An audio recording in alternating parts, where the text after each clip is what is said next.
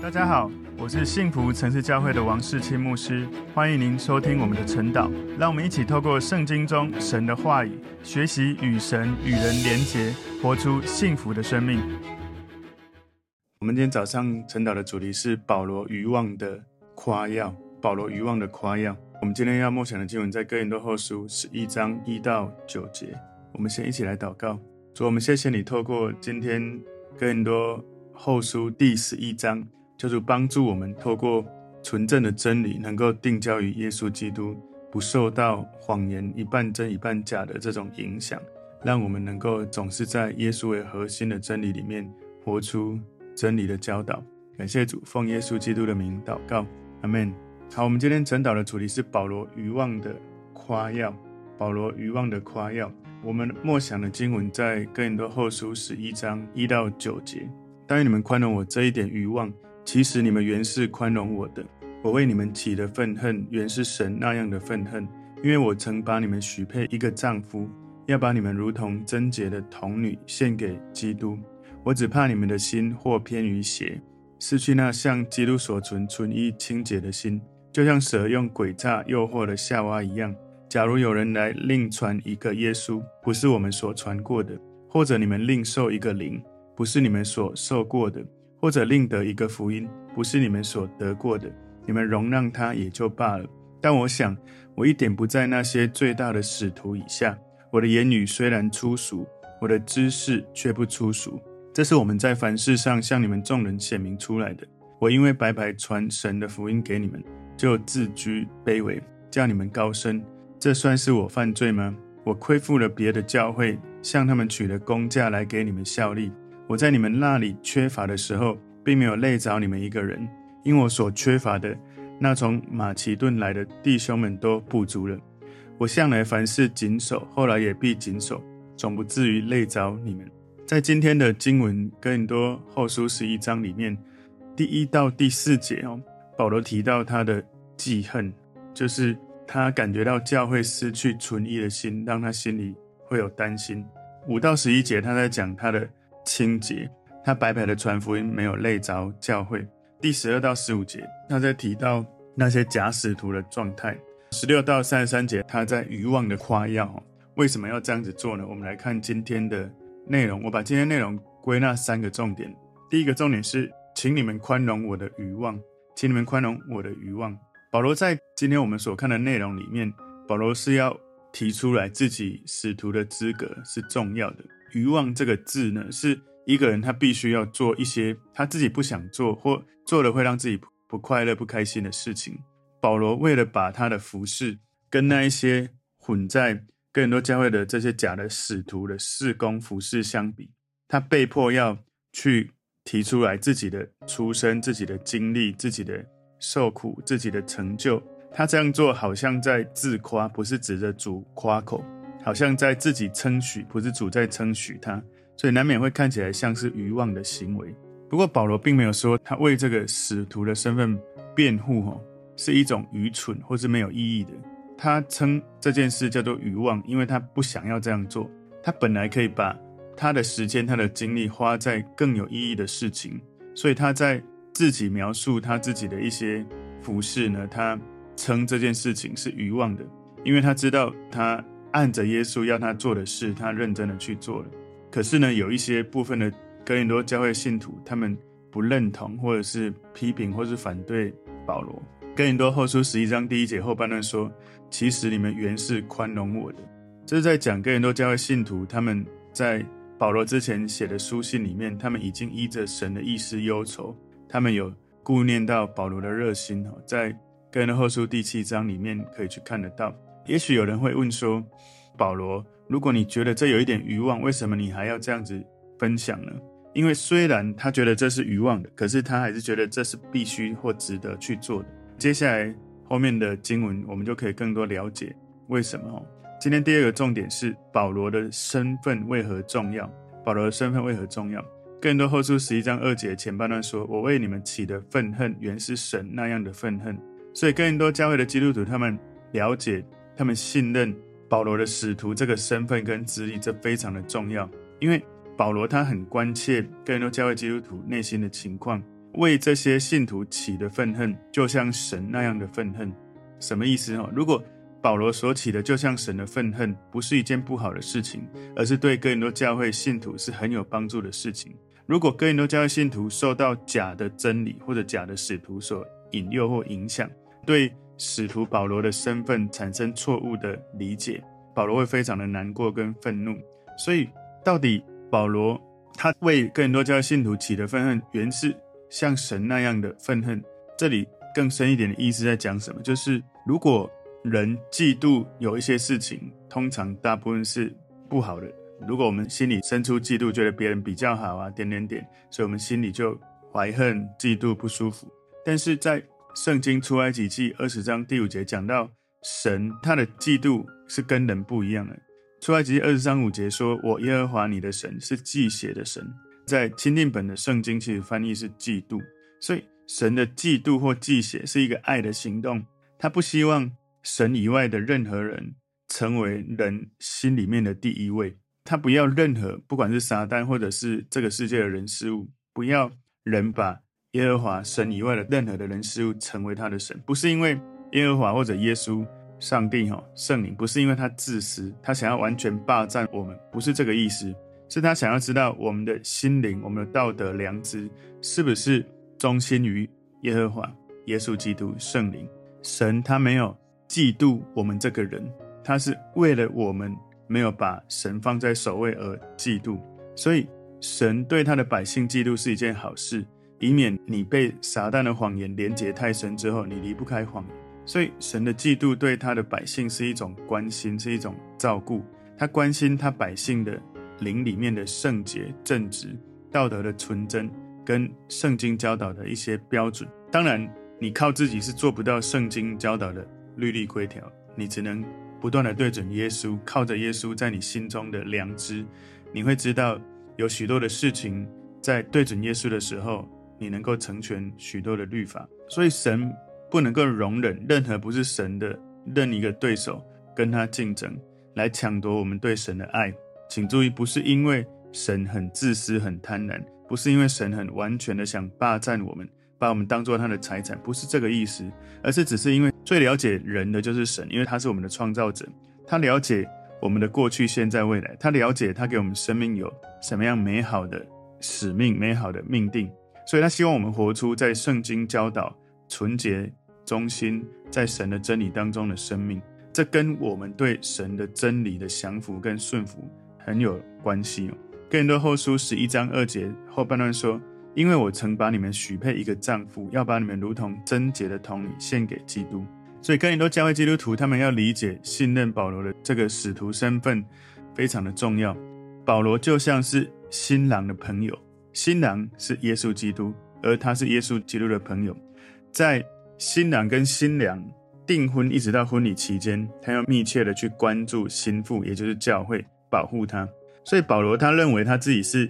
新郎耶稣的朋友，他尽他最大的努力，在耶稣来迎娶新娘婚礼来之前呢，他要把新妇好像贞洁的童女，也就是教会哈，哥林多教会，把她献给耶稣基督。那一天耶稣再来的时候，更多教会的信徒会站在耶稣的面前。这个其实有一个相关当时的犹太文化，当时犹太文化是这样，就是新郎的朋友有一个重要的角色，就是他要促成。童女跟丈夫能够在结婚之前保护这个童女，为这个还没有结婚的新妇呢，她的身体、她的物质上，她为婚姻所预备的，不管是心态或者是嫁给他的这些东西来做一个证明。哈，新郎是根据这个朋友的证词来确认他要娶的这个新妇是 OK 的，所以新郎的朋友是新妇跟他的未婚夫之间的一个像是信使一样。应该说，这个新妇透过这个新妇的朋友传递给新郎，而新郎也会把他要传递给新妇的信息，透过这个朋友传递给新妇。所以在结婚之前，这个女人哦，新妇会在家里面受到父母或朋友严密的这种看护。有必要的时候，新郎会要求新郎的朋友证明这个新妇她的品格、她的生命的状态。所以在保罗当时所处的文化里面，订婚。这段时间非常的重要。如果有人在订婚期间不忠心，跟别人又有这种暧昧关系，或者跟别人发生什么关系，其实他们就被视为是通奸。所以，如果所定的婚约感觉到另外一个人有通奸，那只能离婚来解除。你记得吗？在玛利亚她圣灵感孕之后，那个她的丈夫约瑟，他们还没有结婚，是订婚。约瑟他还不知道神的意思的时候，本来心里想说暗暗的就把他休了，就好像说在订婚期间，另外一个人有这样子的对准备结婚的人有不忠的行为，那就是好像是通奸。但后来这个约瑟他是被神有启示，知道这是神的圣灵的感应，神的旨意，所以后来他就帮助玛利亚，他们顺利的就把耶稣生下来，然后也照顾耶稣长大成人。后来他们当然就是结婚了。信徒他们的心，如果有另外神以外的其他人事物看为是最重要的，然后没有把他的心交在神的手中，让神来带领，就是在耶稣基督再来之前，在订婚期间，我们现在一群信耶稣的人聚在一起，就是教会，就是心腹。哪一天是结婚呢？就是耶稣再来的时候迎娶我们。也就是说，我们现在就在订婚期间。如果我们在这个期间，在灵性里面去找到另外一个在你生命最优先的。对象，那就是在灵性上的通奸哦。哥林多后书十一章三节前半段说：“我只怕你们的心或偏于邪，失去那像基督所存纯一清洁的心。”所以哥林多教会的信徒，他们要能够了解保罗的身份跟资历非常的重要，因为保罗他知道撒旦的谎言非常的狡猾，很不容易觉察。有一些哥林多教会的信徒，他们不尊重保罗，他是使徒的身份跟资历。因为他们用属世的方式在思考各种的议题，他们的思想不属神，不属耶稣。他们不喜欢保罗，他们觉得保罗软弱，明显可见，外貌平庸又普通，毫不起眼。很重要的一件事是，保罗他虽然有软弱，不过他把他的软弱交给耶稣，让耶稣来帮助他承担他的软弱。所以保罗在腓立比书二章六到八节说。耶稣本有神的形象，不以自己与神同等为强夺的，反倒虚己，取了奴仆的形象，成为人的样式。既有人的样子，就自己卑微，存心顺服，以至于死，且死在十字架上。所以保罗他知道主与他一起同担他的软弱。所以如果保罗受到攻击，其实不只是他的使徒的身份跟资历被攻击，而且耶稣他的本质也受到攻击。哥林多后书十一章三节后半段说，就像蛇用诡诈诱惑了夏娃一样。所以保罗了解有一个非常好的例子来诠释撒旦的欺骗的方式，也就是在伊甸园里面，撒旦他是怎么样来欺骗夏娃的。在创世纪第三章一到五节里面，他骗夏娃有一个谎言说，你们不一定死。撒旦很厉害，就是真假就各掺一些，再加上诱人的一些骗术。所以哥林多教会的基督徒，他们被谎言影响。为什么会被影响？如果全部都是谎言，你很容易识破。但是因为这些谎言一半真一半假，披着真理的外衣，把我们在耶稣基督里面应该有得胜生活的真理加入了一些的谎言。所以你听到完全都是谎言，你很容易了解。可是你听到一半真一半假的谎言，你就很难去理清。你知道吗？有的人他就是会。用自己的解释，把圣经教导的真理，他讲出来部分真理，要去取代全部真理。所以以部分真理想要诠释全部的真理，而且用部分真理说这样子也都可以啊，你知道吗？这样子也都可以。可能他讲这样子是对的，但是他好像就都被这个部分真理，好像说这样就可以了，这样就对了，其他的好像不是最重要的。所以你。对真理没有完全深入了解的人，会错误理解真理。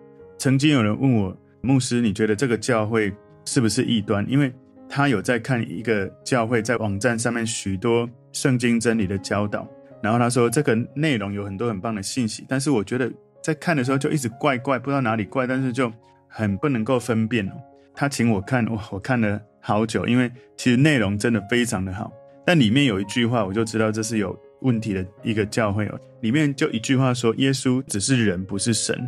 其实只要这一句有问题，其实里面有掺杂很多，可能看起来都很好，可是里面就掺杂了一句或两句，有一些是错误的。然后你越看越发现，如果你对真理框架有明白的，你会知道这个不合真理。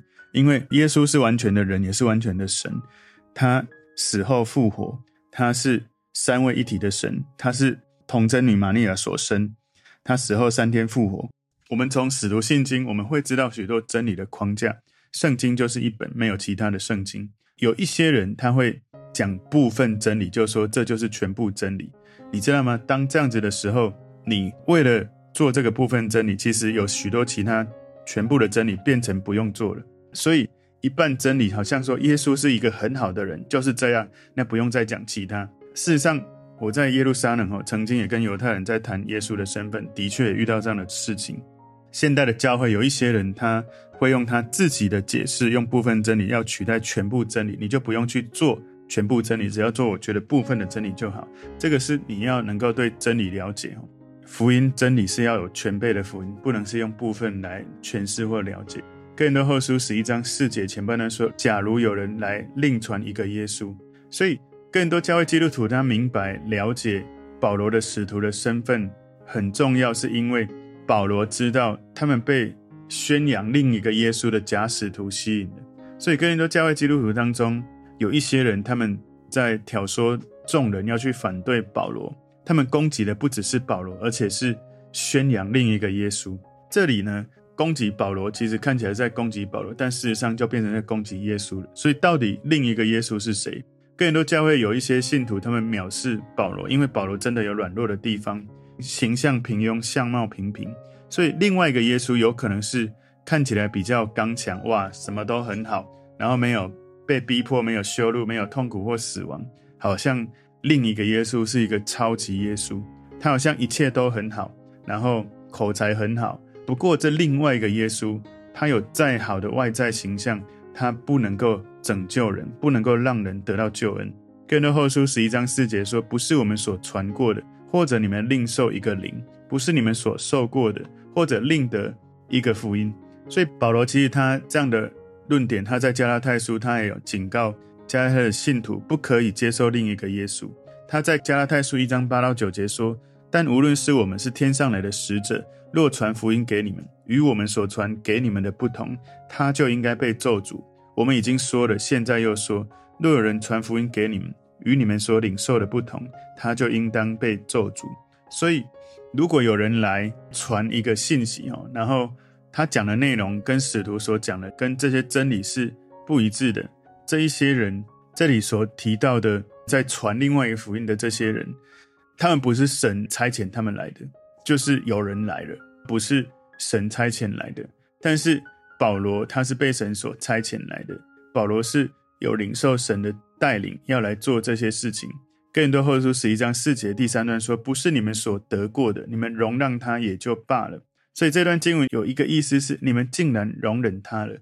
所以问题不在于这一些假师傅来到哥林多教会的当中，哈，不是说这个假师傅来到这里，问题是这些哥林多教会信徒竟然容忍他们。所以，其实，在今天的教会有同样的问题哦，在今天的教会有假师傅。问题是，教会有一些弟兄姐妹竟然容忍他们，拥抱接受他们。我们现在的这些基督徒，就跟过去到现在许多历代的基督徒一样，我们有一天都要在耶稣面前要向耶稣交账。我们需要学习用真理来分辨，在假师傅、假领袖出现的时候，教会弟兄姐妹要能够从真理能够分辨。那今天第三个重点是保罗愚昧的谦卑。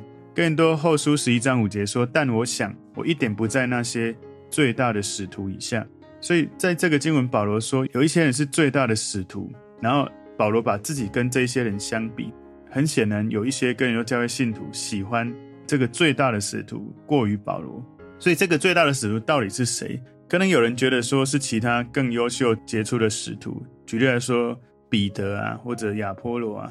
不过呢，这个不太可能是在讲这个彼得或其他亚波罗谁。比较有可能，保罗在讲的是讽刺的话。保罗在讽刺那些假的使徒，这些假的使徒，他们说自己比保罗更加的优越。所以这里面最大的使徒，其实有一个含义，就是超级特级的使徒。所以保罗在说讽刺的话，用来指那一些觉得自己是超级特级的使徒，到处宣传自己的人。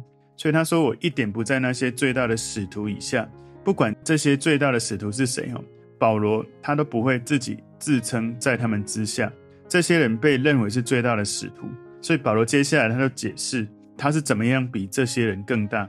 更多后书十一章六节说：“我的言语虽然粗俗，我的知识却不粗俗。”在 NIV 的国际标准版哈，它里面说：“I may indeed be untrained as a speaker。”他说，在口才、在言语上，我可能没有受过非常完美的、非常好的训练。在语言上、口才上，也许我是没有那么专业。可能他的意思是说，我没有受过专门的演讲、语言、口才的训练，我可能是个外行。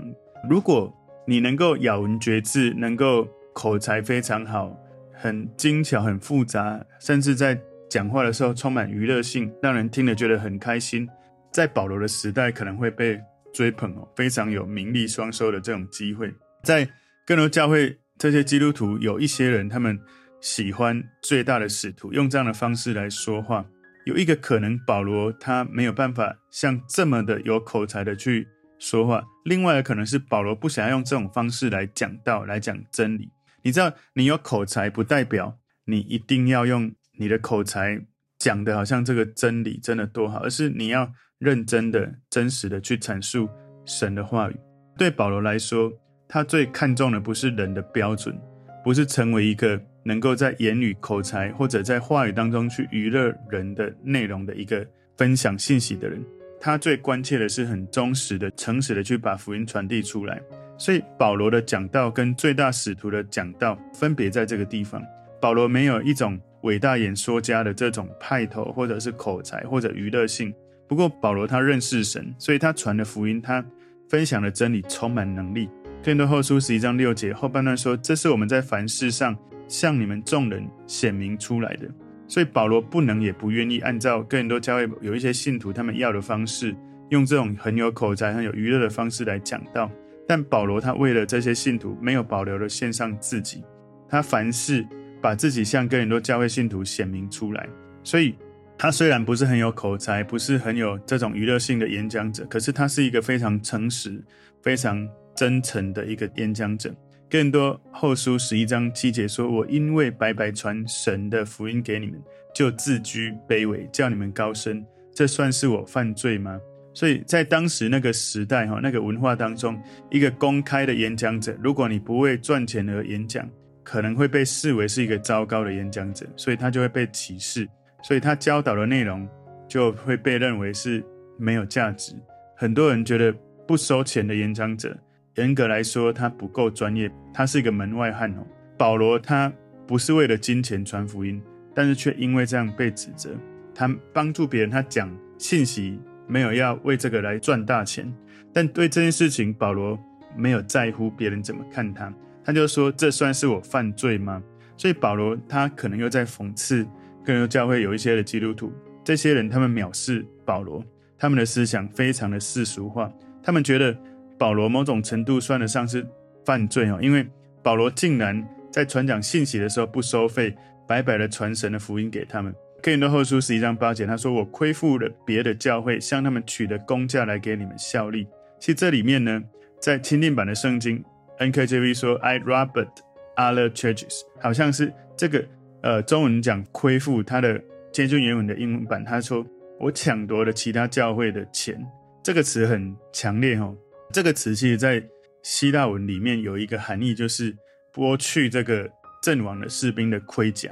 所以保罗提到他在哥林多期间，哈，在这个地区期间，他得到其他城市基督徒的供养支持。保罗说他抢夺了其他的教会，所以按照道理来说，在服侍哥林多教会信徒期间，保罗为他们劳苦服侍，满足他们属灵的需要。照理说，哥林多教会信徒应该要去支持保罗，帮助他生活的需要。这个是理所应该的哈，这是在哥林多前书第九章有提到。不过呢，实际的情况不是这样。哥林多教会基督徒有许多人不觉得自己应该支持保罗，对他们来说，保罗不应该成为我们的负担。所以在哥林多后书十一章九节说：“我在你们那里缺乏的时候，并没有累着你们一个人，因我所缺乏的，从那马其顿来的弟兄们都补足了。我向来凡事谨守，后来也必谨守，总不至于累着你们。”所以他提到。他所抢夺别的教会，在这些马其顿地区，包括腓利比教会在里面哦。保罗特别在腓利比书四章十四到十八节里面，保罗特别感谢这些地区的慷慨的支持帮助。所以从今天的这个主题，保罗愚妄的夸耀，其实保罗很不想要讲这一些哈。其实，在哥林多后书十一章后面，你可以继续看到更多。他讲到假使徒，讲到他的自夸、他的愚妄、他的身份、他的患难，其实他不是很想要讲这些，但是为了更多教会信徒的好处，他必须要说。今天的主题，保罗愚妄的夸耀。第一个重点，请你们宽容我的愚妄。第二个重点，保罗的身份为何重要？第三个重点，保罗愚昧的谦卑。保罗愚昧的谦卑，求主帮助我们，透过保罗在这样子用心的帮助教会信徒的时候。让我们反思，我们是否常常把焦点定焦在耶稣，把真理的框架成为我们生命核心价值的一种根基，以至于我们不会在遇到谎言的时候，或部分真理不完全的真理的时候，我们能够分辨，能够持续在神的真理当中活出神的教导。我们一起来祷告，主，我们谢谢你透过今天在神的话语当中帮助我们学习如何分辨真理，如何。能够持守真理，在我们的心中跟随耶稣，活出耶稣的教导。奉耶稣基督的名祷告，阿门。